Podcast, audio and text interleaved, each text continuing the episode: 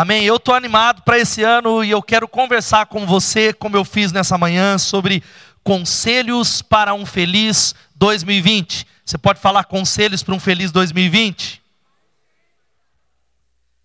Mesmo assentado, eu quero convidar você a abrir a sua Bíblia em Filipenses capítulo 3, de 12 a 15. Filipenses 3, de 12 a 15. E eu quero, na verdade, é dar vários conselhos não é uma mensagem expositiva, mas é uma mensagem que são talvez alguns compromissos, algumas estratégias, alguns votos, algumas atitudes que Deus ele tem colocado no meu coração, dentre tantas outras, que se colocadas em práticas farão que, com que 2020 seja realmente um ano de mudança, um ano extraordinário, um ano diferente do que foi 2019 no nome de Jesus. Filipenses 3, de 12 a 15. Quem achou diz amém. Diz assim a palavra de Deus. Não que eu já tenha obtido tudo isso, ou tenha sido aperfeiçoado, mas prossigo para alcançá-lo, pois para isso também fui alcançado por Cristo Jesus.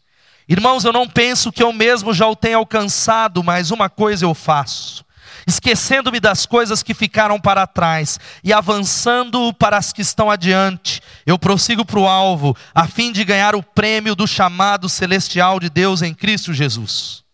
Todos nós que alcançamos a maturidade devemos ver as coisas dessa forma, e se em algum aspecto vocês pensam de modo diferente, isso também Deus lhes esclarecerá que Deus abençoe a sua palavra. Irmãos, eu não penso que tenha alcançado, mas uma coisa eu faço: esquecendo-me das coisas que ficaram para trás, eu avanço para aquelas que estão adiante e prossigo para o alvo, em nome de Jesus. Vamos orar mais uma vez. Senhor, obrigado pela tua palavra.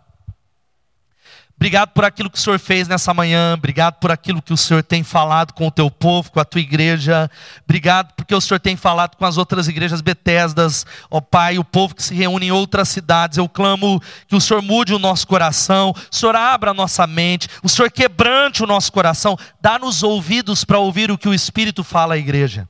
Pai, eu clamo ao teu nome por revelação, por arrependimento, por mudança, para que 2020 seja um ano extraordinário para a honra e para a glória de Jesus. É o que nós oramos. Amém, amém e amém. Amém. Quem tem que ser diferente não é 2020, mas sim você. É claro que o ano ele se inicia e há em nós, isso é maravilhoso, uma expectativa que com essa virada do calendário daqui para frente tudo vai ser diferente. Quantos esperam que 2020 seja um grande ano? Digam amém. Mas é fato, e isso você já sabe disso, que para que haja um ano novo, você precisa de novas atitudes. Nós temos pregado desde o penúltimo domingo que o problema não foi 2019, o problema é você. O problema de um ano que talvez não foi um ano que você esperou, não foi o calendário. A mudança do calendário agora é óbvio, como uma providência de Deus. É um tempo de parar, de avaliar, de repensar, de traçar novos alvos. E nós esperamos que esse ano seja um ano realmente novo, em nome de Jesus. Não é incomum, e eu sei que nós estamos aqui já fazendo o nosso planejamento de ano novo é gente que já foi para academia, é gente que falou: eu vou ler a Bíblia toda, eu vou aprender inglês nesse ano, eu vou construir uma casa, eu vou comprar um carro novo, e tudo isso é muito maravilhoso e muito bom, mas como eu ministrei na virada de ano, nós somos ótimos em iniciativa e péssimos em acabativas. Muitos de nós, no mês de fevereiro, já jogamos a toalha, já desistimos, já deixamos para trás. E o desafio que Deus coloca diante de nós, como diz o Camões, jamais haverá ano novo se você continuar a copiar os, os erros dos anos velhos. Deus está trazendo você e trazendo a Igreja Batista Bethesda para fazer uma análise e mudar algo, uma nova atitude, porque o que muda a sua vida é aquilo que você decide. Quantos entendem isso? Digam amém não é uma oração, não é levantar o papelzinho, não são só, não são coisas externas. Muitos de nós achamos que trocar de igreja, trocar de mulher, trocar de país e trocar de emprego vai causar uma mudança, mas a mudança começa de dentro para fora através de uma ação de Deus. Eu falei hoje nessa manhã e eu creio nisso. Presta atenção duas coisas. A primeira é essa: o diabo não pode, ele não pode impedir você de receber o melhor de Deus nesse novo ano. Quem pode dar um glória a Deus por essa verdade? Ele não pode. Porque tem muita gente que falou, foi o diabo que me empacou em 2019, pastor. Foi Satanás, foi o capeta. É claro que o inimigo é o inimigo das nossas almas, ele faz oposição, mas ele não pode impedir. Uma outra coisa é, o mundo não pode impedir você de receber o melhor de Deus nesse ano novo. Então quem é que pode? A palavra é essa: apenas você pode impedir esse novo ano de que ele seja o melhor de Deus. Apenas você. Há uma responsabilidade que as Escrituras estão trazendo para você. Ele, a Bíblia está trazendo algumas coisas. Este é um texto que Paulo, o contexto ele vai dizendo assim, ele, ele segue em combater as heresias e ele vai colocando, fazendo uma análise e nós gostamos. É um texto que tem uma lição para nós. Ele diz: olha, eu não penso que eu tenha já alcançado, mas uma coisa eu faço: eu esqueço aquilo que ficou para trás e eu prossigo para o alvo de ser semelhante a Jesus. Quantos estão entendendo isso? Digam amém. Falhou ali? Dá para ligar ali? Não dá. Então nós vamos continuar aqui. Talvez o maior alvo, e eu podia terminar a mensagem aqui, é que nós precisamos melhorar o nosso relacionamento com Deus. Quantos aqui dizem, eu preciso crescer em Deus? Levantem as mãos. Nós precisamos. Nós precisamos crescer em Deus, no conhecimento de Deus. E a pergunta que se faz é, pastor, mas como? Como é que eu vou melhorar o meu relacionamento? Como é que eu cresço em Deus? E antes dos conselhos, Tiago, capítulo 4, versículo 8, tem algo simples tem uma chave. A Bíblia diz: aproximem-se de Deus, ele se aproximará de vocês. Pecadores, limpem as mãos. E vocês que têm a mente dividida, purifiquem o coração. Essa é uma boa nova para você que nos visita. Essa é uma boa nova para você que acompanha na internet. Essa é uma boa nova para você que está viajando.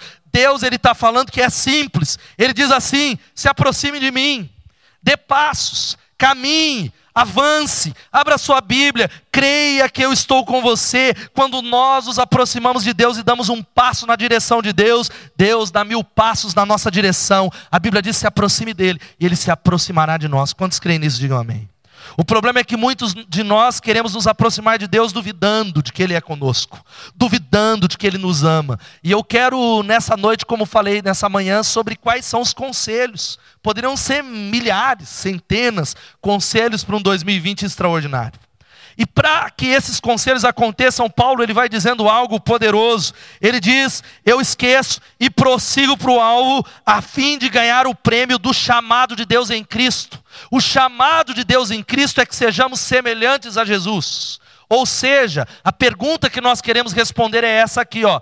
Que tipo de pessoa eu quero ser em 2020? Vamos falar todos juntos? Vamos lá?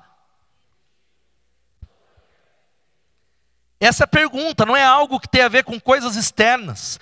Quem você se tornará nesse ano vai definir com que 2020 seja um grande ano em nome de Jesus. E eu coloquei alguns compromissos, dentre tantos que Deus tem falado comigo. O primeiro tipo, eu quero ser, em primeiro lugar, sabe o que? Eu quero ser alguém que ama intencionalmente. Você pode dizer isso junto? Eu quero ser esse é o maior alvo, porque nós estabelecemos como um grande tema geral da nossa igreja o ano de amar.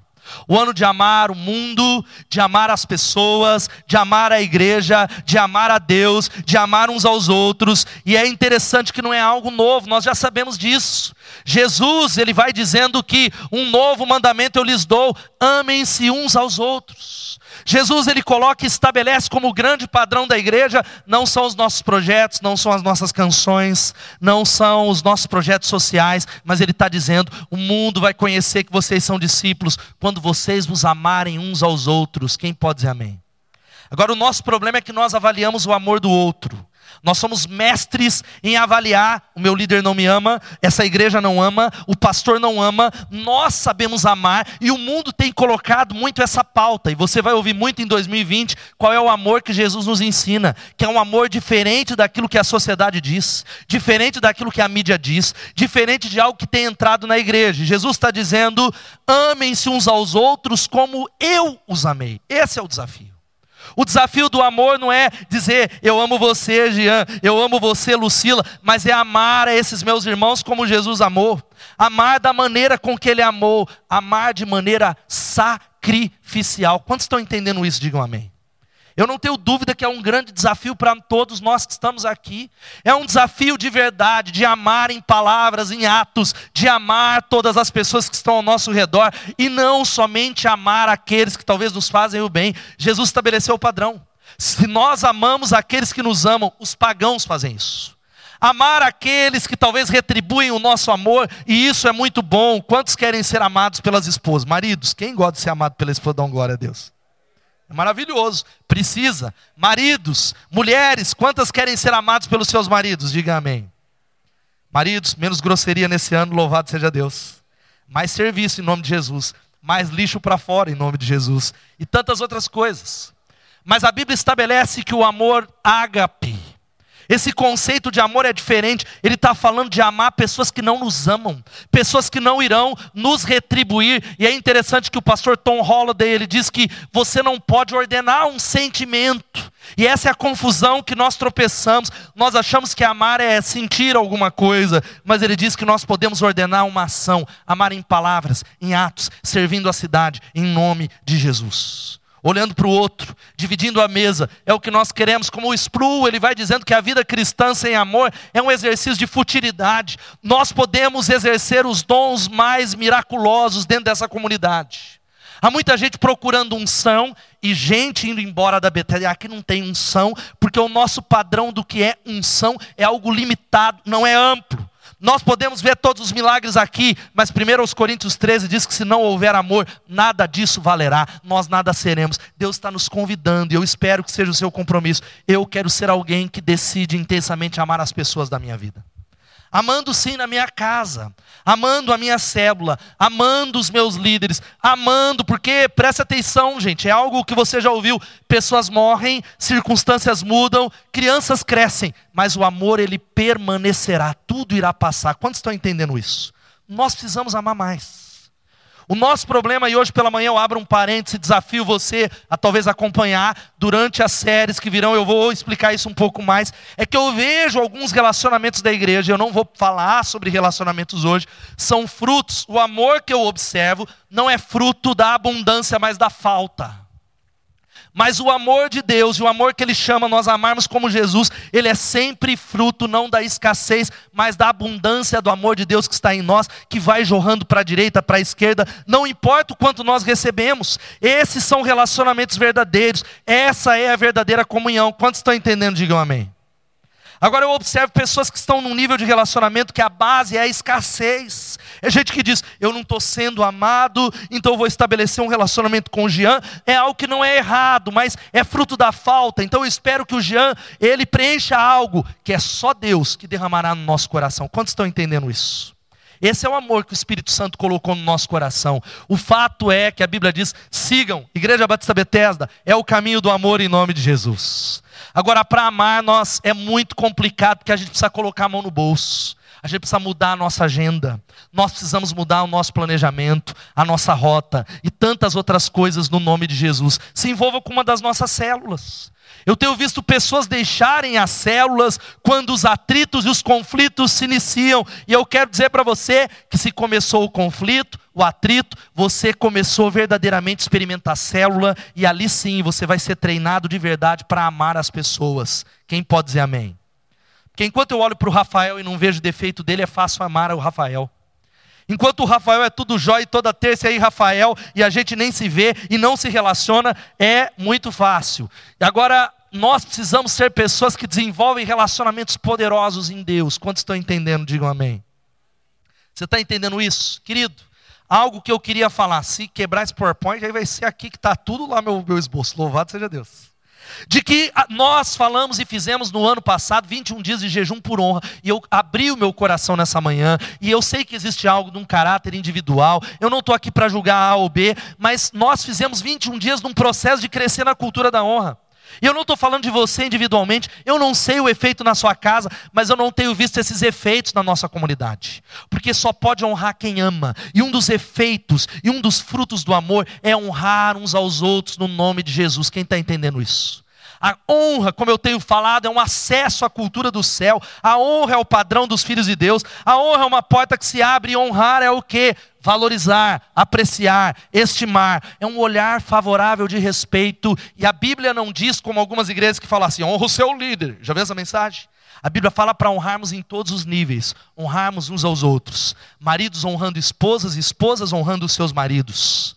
Filhos honrando seus pais, mas irmãos honrando-se mutuamente. Essa cultura da honra, ela traz o céu. Agora, desonrar é não demonstrar respeito, valor, tratar algo como comum ordinário, superficial, e é o que a gente diz que é de qualquer jeito. E eu tenho visto pessoas tratarem com desonra suas igrejas, seus ministérios, suas células, os seus trabalhos, os seus casamentos, e não entendemos o porquê que não há um caminho de bênção sobre nós.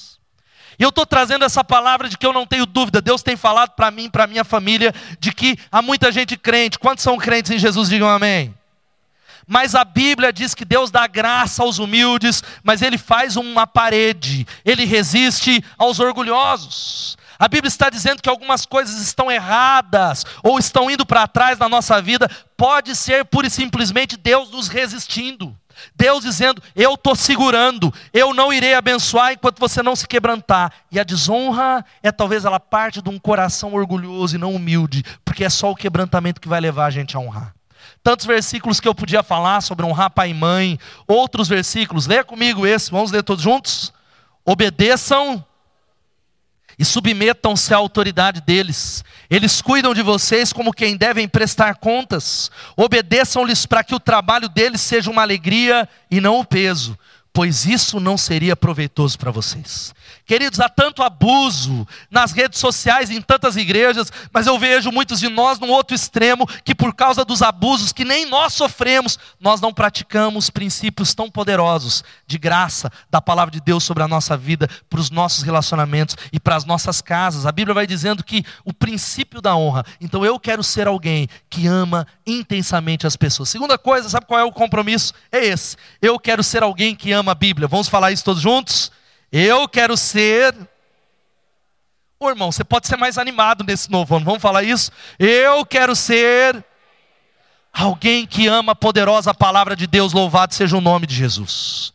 Alguém que medita nessa palavra de dia e de noite. Alguém que conhece que esta é a voz, esta é a vontade, essa é a palavra de Deus. Tudo aquilo que Deus faz tem que confirmar com a palavra, mas há uma geração de crentes que sabe tudo sobre o movimento, mas nada da palavra. Crentes que não sabem abrir a Bíblia, não sabem manusear a palavra. Eu não sou contra você trazer o celular, porque eu sei que eu sou um pouquinho mais antigo, de uma geração diferente da sua, mas há muitos que usamos o celular como desculpa, mas não sabemos manusear a palavra da verdade. Por isso que não é incomum ver um Brasil que não muda. Uma, uma nação e uma cidade onde os índices de divórcio são iguais onde a corrupção continua, onde os crentes são tão picaretas como aqueles que não são. Não é incomum eu ouvir gente que fala assim. Você já ouviu? Eu não contrato crente. Alguém já ouviu alguém falar isso? Eu não contrato pastor. Porque não conhecem as sagradas escrituras. Esse texto, veja só, leia comigo. Queria que você lesse comigo. Vamos ler todos juntos. Não deixe e de meditar nelas de dia e de noite, para que você cumpra fielmente tudo o que nele está escrito. Só então seus caminhos prosperarão e você será bem-sucedido. Louvado seja o nome de Jesus. Poderia ser a única, a principal dica de sucesso nesse ano. A Bíblia está dizendo que só então depois de meditar nessa palavra, ruminar, avaliar, pedir o conselho de Deus, obedecer, é que os nossos caminhos prosperarão. Meu, meu irmão, olha aqui para mim: você pode ter sucesso de acordo com o mundo, ter dinheiro para viajar o mundo todo, seus negócios estarem indo bem e você não tem paz. E você ainda tem algo que está faltando, porque a prosperidade bíblica tem a ver com alguém que é voltado para a palavra de Deus em nome de Jesus. Agora olha aqui para mim. Se você lesse essa palavra o quanto você maratona série no Netflix, que tipo de crente você seria? Se você lesse a palavra o quanto você fica no WhatsApp, você seria um crente mais forte ou um crente mais fraco? Se você lesse a palavra de Deus, o quanto você perde tempo em besteira, Deus está nos chamando a sermos crentes que amam as Escrituras, que amam a palavra de Deus. Eu quero rapidamente ver esse vídeo que já rodou nas redes sociais, você recebeu, uma pesquisa feita lá pelo Instituto Barna sobre os benefícios de ler a Bíblia. Benefícios poderosos de quem lê a Bíblia durante pelo menos quatro vezes. Então, estava já anexado, mas vai soltar, Kevin. Pedir para o Kevin colocar. There was a recent study by the Center for Bible Engagement where they pulled 40,000 uh, uh, general population in the U.S. from 8 to 80 and they just wanted to see how we are engaging with Scripture. Right.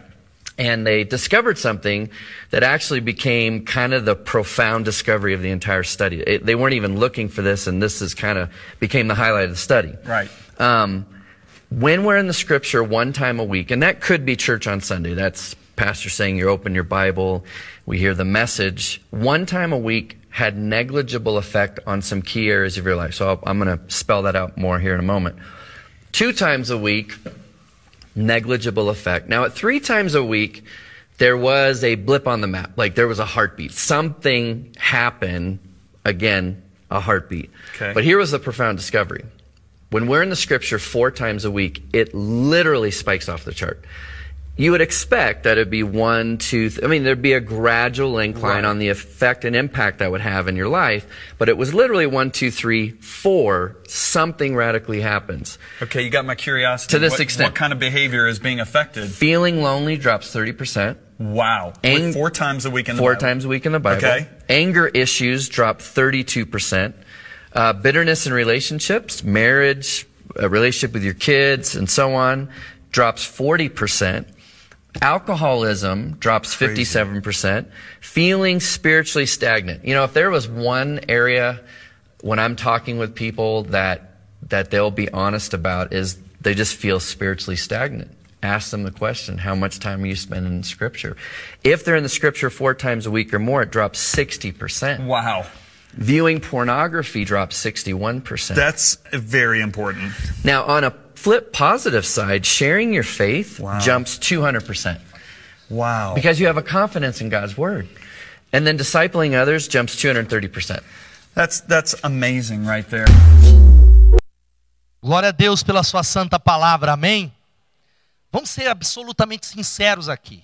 Talvez você viu, ah, será que tudo isso muda na minha vida? Quantos de nós lemos a Bíblia diariamente em 2019? Deus está te chamando a um desafio, o desafio de uma vida ao vivo com Deus também. Mas um desafio, sabe qual que é o desafio? O desafio do circuito 4x4.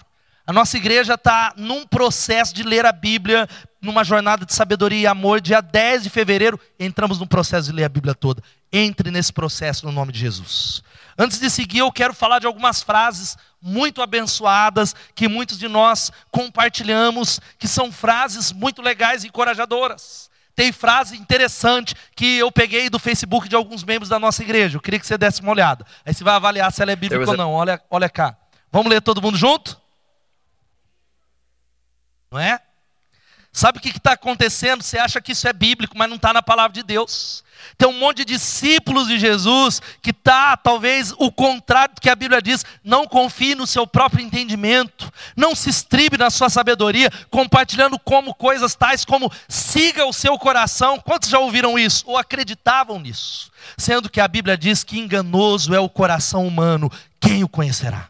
Eu tenho visto uma geração naufragar porque tem vivido uma mentira que não está na palavra de Deus, dizendo: siga o seu coração, siga o que te faz feliz. Uma outra coisa clássica que eu já vi gente abandonar a liderança dizendo: se priorize, agora eu vou pensar em mim. Sendo que Jesus falou: aquele que quer vir após mim, negue-se a si mesmo. Numa contramão, uma geração que não conhece a Bíblia. Outra, essa é clássica. Sou crente, mas não tenho sangue barata. Quem já falou isso aqui? Está lá em Heresias capítulo 3, versículo 2. A maioria de nós usamos. Porque nós carecemos do entendimento sobre a vontade de Deus. Esse outro foi a minha filha Suzana. Falou, pai, acrescenta na sua mensagem isso. 12 anos. Olha só, entre estar certo ou estar errado, escolha o que te faz feliz. Nós falamos assim, ó, a questão não é estar certo ou, ter, ou estar errado. Sabe o que está faltando para nós? Uma palavra e uma dieta de vitamina B. Bíblia, que essa seja o seu compromisso nesse novo ano, em nome de Jesus. Outra, essa é clássica, essa é demais. Deus conhece o meu coração, Ele me entende. Quem já falou isso? Sabe qual que é o problema dessa frase? Que a gente usa ela geralmente para desobedecer a Deus. Querido, você está abandonando o ministério. Deus conhece meu coração. Não julguei-vos para que não sejais julgados.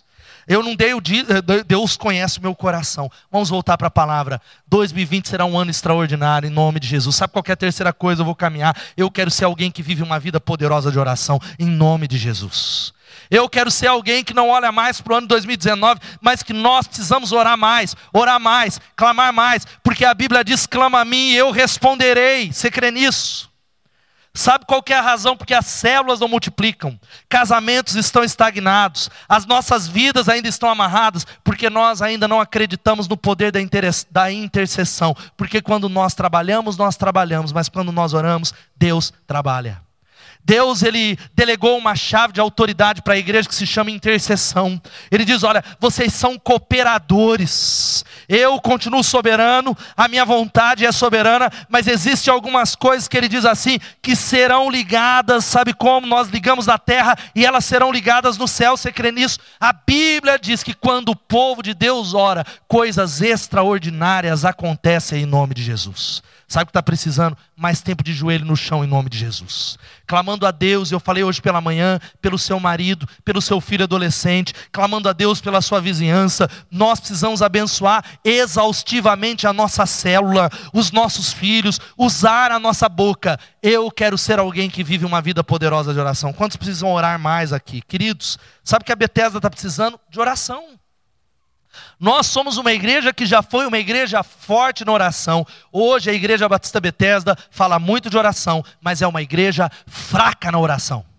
Hoje eu tenho clamado a Deus, clamado e falado com os líderes, a igreja Batista Betesda, a juventude dessa igreja é uma juventude fraca na oração. Nós precisamos restaurar um altar de intercessão da Bíblia que diz: orem sem cessar. Orem, porque é impressionante o quanto coincidências acontecem quando a gente começa a orar portas que se abrem, providências, milagres começam a acontecer, porque a oração é uma medida da nossa dependência. Quanto mais nós nos colocamos de joelho, mais nós estamos dizendo: Deus, não confiamos no nosso braço, nós confiamos no teu poder, e o Senhor pode todas as coisas através da oração. Amém ou não? Amém?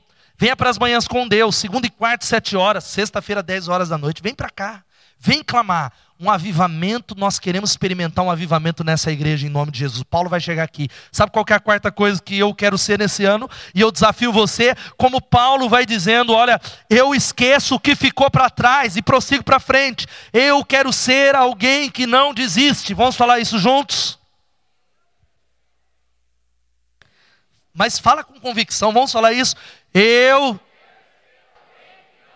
que não desiste da minha fé, que não desiste do meu casamento que não desisto do meu ministério, que não desisto da minha igreja, que não desisto da minha cidade, que tomo uma decisão de perseverar.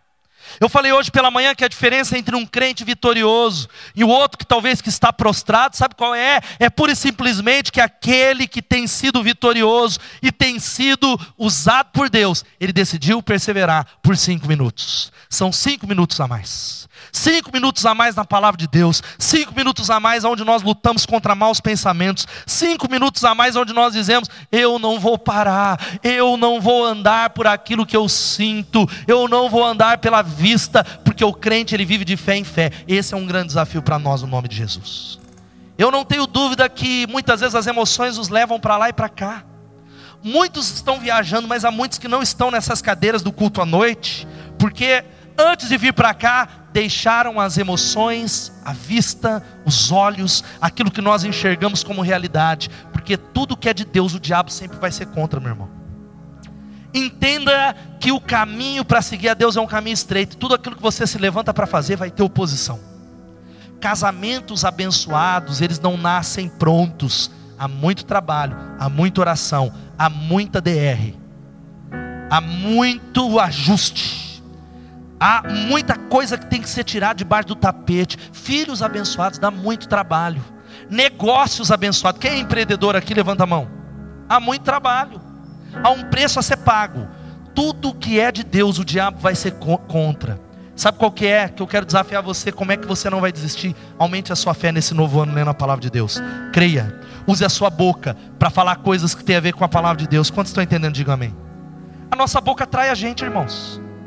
Quantas vezes a gente vai falar, e aí, Paulo, que você acha de ter uma tendência de não dá, não posso, não é possível, já é uma tendência do nosso coração.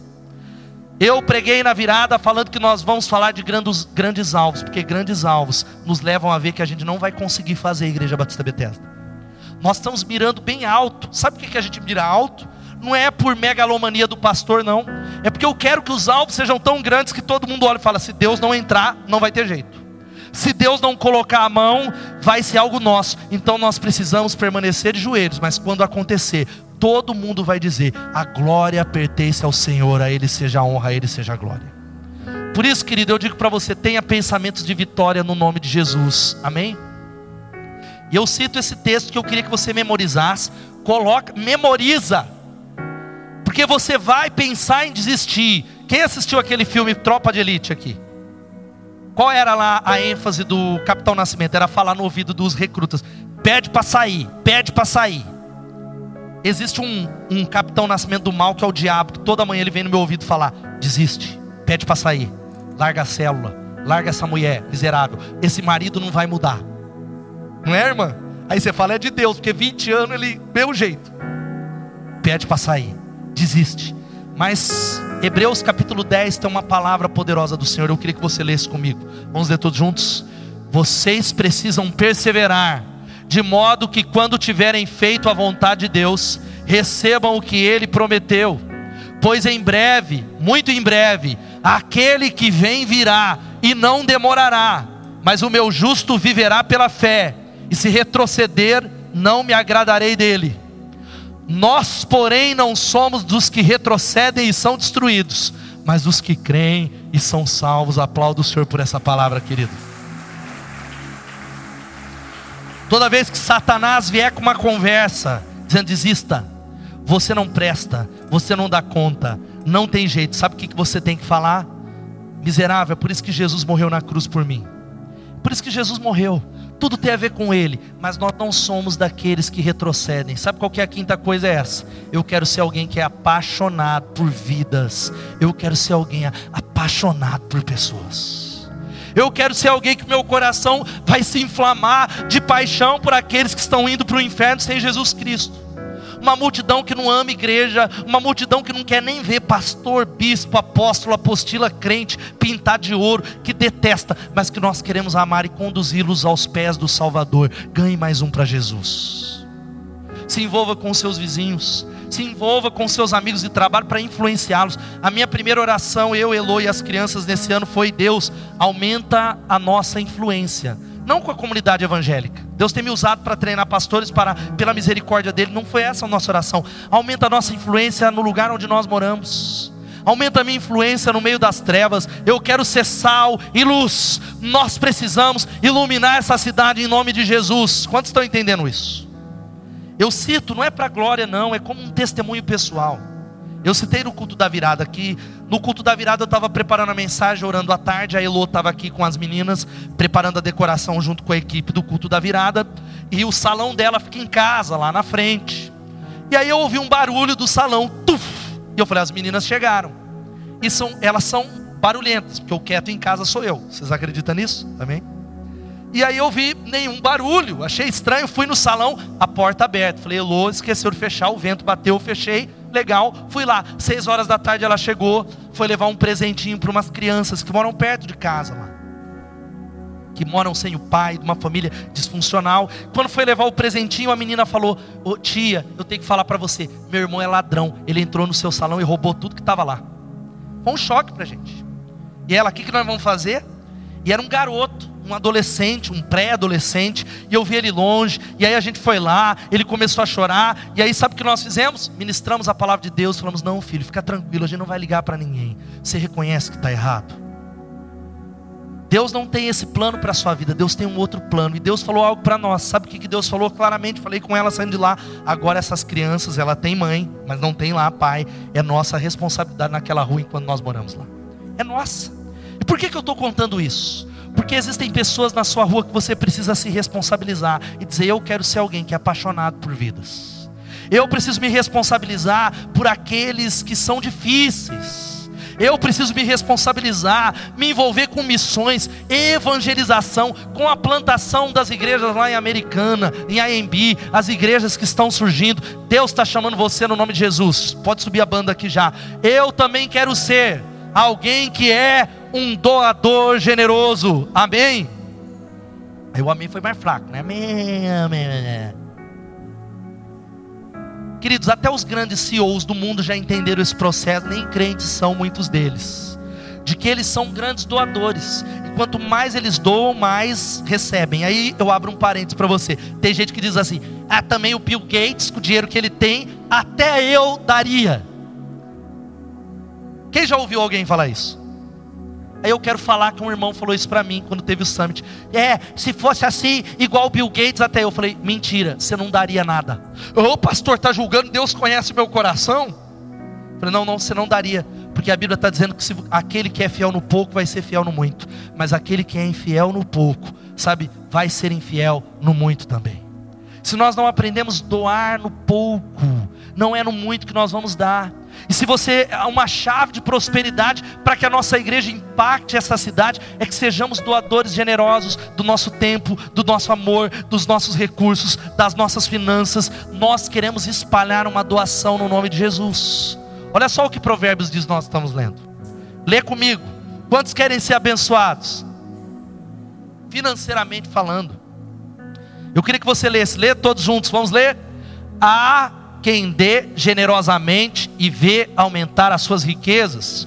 Outros retêm o que deveriam dar e caem na pobreza. O generoso prosperará. Quem dá alívio aos outros, alívio receberá. Louvado seja o nome de Jesus. E querido, entre nesse caminho. Com quem que nós aprendemos? Porque Deus amou o mundo de tal maneira que deu. Deus amou o mundo de tal maneira que deu seu filho. Esse é um princípio, sabe qual que é um outro? Chegando no final é esse. Eu quero ser alguém que é saudável emocionalmente, louvado seja o nome de Jesus. Isso era para você falar até em línguas. Era para você falar em línguas, porque há uma geração adoecida na alma. Uma geração de crentes que conhecem a Bíblia até oram, mas são doentes emocionalmente. Guardando lixo, rancor, amargura Deus está chamando a gente para tomar uma decisão. Sabe como é que nós vamos adoecendo emocionalmente? Quando nós não olhamos nos olhos, não confrontamos. Falamos, deixa para lá, Jefferson. Eu não vou falar com a Gisele, machucou, mas deixa quieto. Doenças que vão se acumulando, nos destruindo. Eu falei hoje pela manhã, rede social, não compartilhe amargura na rede social. Amém ou não? Gente que tem de crente, querido, eu falo com amor por você. Procure os seus líderes para abrir o coração e talvez falar, ore por mim. Desabafa. Nós estamos aqui para servir você, mas não use as redes sociais para trazer amargura. O cara que coloca lá, e sabe como é que nós crescemos na saúde emocional? Diminua a expectativa que você tem sobre as pessoas. Não construa e não costure uma roupa para as pessoas que elas nem sabem que elas devem vestir. Eu estou falando de gente que saiu da igreja porque esperava algo da Janaína que ela nem sabia que tinha que dar. Gente que saiu da igreja porque o pastor fez isso e aquilo, mas eu nem sabia. Gente que talvez esperava algo do líder que não foi comunicado. Mulheres que estão esperando algo do marido e, e eu procuro e falo, mas filha, porque ele tem que saber. Como é que ele tem que saber, irmã? Como é que ele tem que saber? Você precisa falar ou maridos que estão feridos, magoados com esposas e fala, ela devia saber, porque ela devia saber. Sabe como é o nome disso? Maldição das expectativas. Quantos querem cura nesse ano? Digam amém. Sabe por que, que nós somos tão doentes? Porque nós julgamos as pessoas. O nosso padrão é, é de pensar mal. Nós somos maldosos por natureza, é o chipzinho. E a Bíblia está dizendo algo para nós. Sabe o que? Irmãos, não falem mal uns dos outros. Quem fala mal contra o seu irmão ou julga o seu irmão, fala contra a lei e a julga. Quando você julga a lei, não está cumprindo, mas está se colocando como juiz. Apenas um legislador e juiz, aquele que pode salvar e destruir. Mas quem é você para julgar o seu próximo?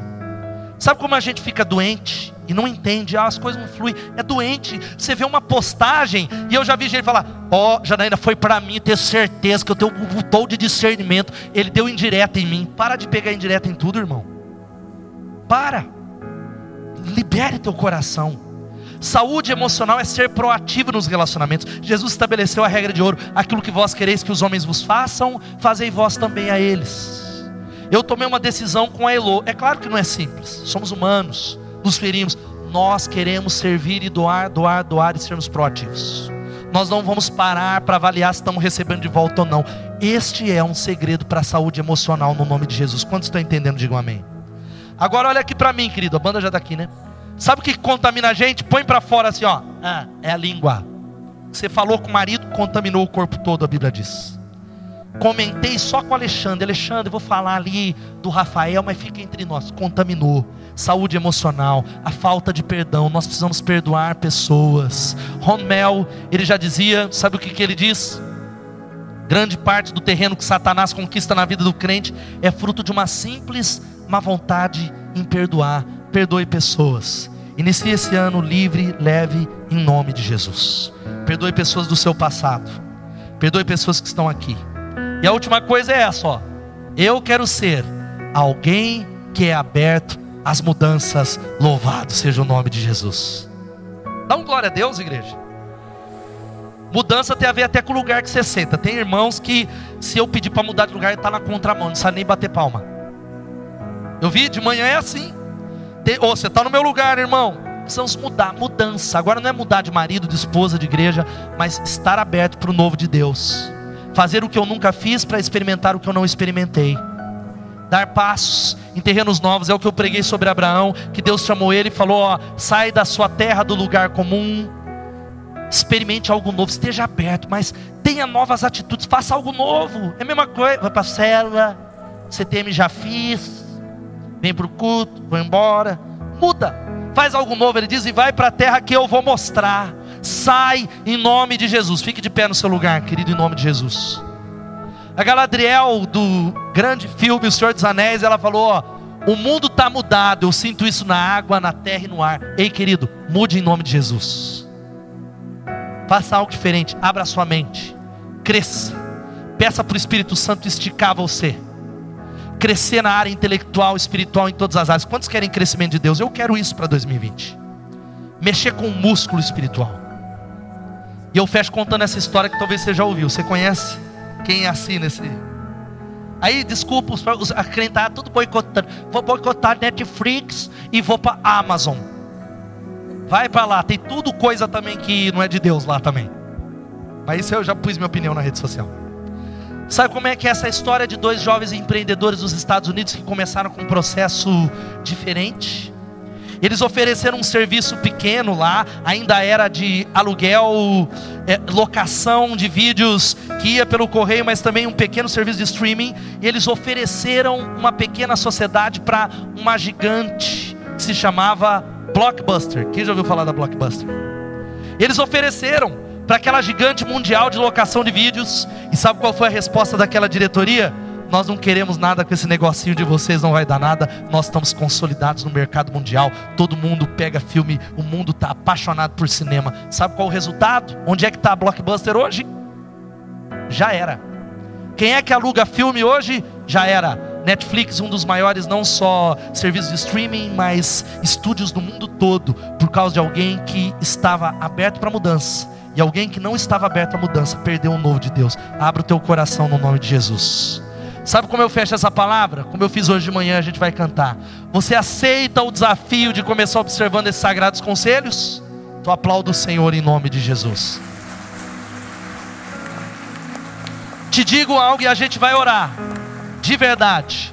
Jamais se esqueça e creia nisso, que Deus já deu tudo que você precisa para viver e vencer. Porque quem tem Jesus tem tudo. A vida cristã, ela é o que? receber, celebrar e repartir 24 horas por dia, sete dias da semana, no nome de Jesus. Meu desejo para você, sabe qual é? Que 2020 seja o melhor ano da sua vida. Presta atenção, um ano especial, sobrenatural, exponencial e para muitos de vocês internacional em nome de Jesus. Em nome de Jesus. Vamos orar a Deus. Eu desafio você a baixar sua cabeça. Eu não vou fazer nenhum apelo para você vir aqui para frente mas você vai aí falar com um Deus. Eu não tenho dúvida que foi, eu podia pregar um conselho, falei oito. Mais alguma coisa o Espírito Santo falou com você. E você vai falar com Ele no seu lugar, dizendo: Deus, eu reconheço que é o Senhor que está me chamando a uma mudança. Eu reconheço que eu quero ser esse tipo de pessoa, alguém que ama a Bíblia, alguém que ama pessoas, alguém que é um doador generoso, alguém que é saudável emocionalmente. Eu preciso de cura nessa área. Enquanto você vai orando, sabe qual é a boa nova? É que o Espírito Santo de Deus que habita em nós, ele realiza aquilo que a gente não pode realizar. O poder de Deus é algo que vai nos capacitar a fazer aquilo que a gente não consegue, porque nós não somos capazes de mudar o nosso coração, de mudar os nossos maus hábitos. Vai falando com Deus, vai orando, querido, vai orando em nome de Jesus. Vai clamando em nome de Jesus. Mas clama mesmo. Clama de uma maneira que você não clamou em 2019 no culto. Santo, santo é o teu nome, Deus. Abra a tua boca, meu irmão. Fala com Jesus, fala com Deus. Vai dizendo, Deus, eu vou começar a fazer hoje, eu quero ler a palavra. Senhor, eu peço a Ti por algo novo que venha do Senhor. Deus, eu quero estar aberto a uma mudança ministerial.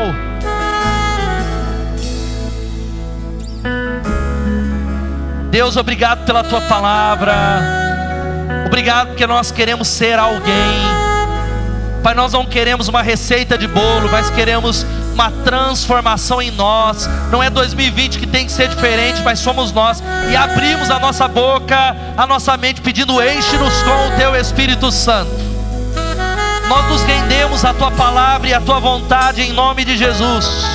Nós nos rendemos e nos submetemos àquilo que sabemos que temos que fazer. Pai, ajuda o teu povo nos ajuda a dar passos, nos ajuda a caminhar, nos ajuda a tomar decisões, a romper com vícios, a romper com pecados.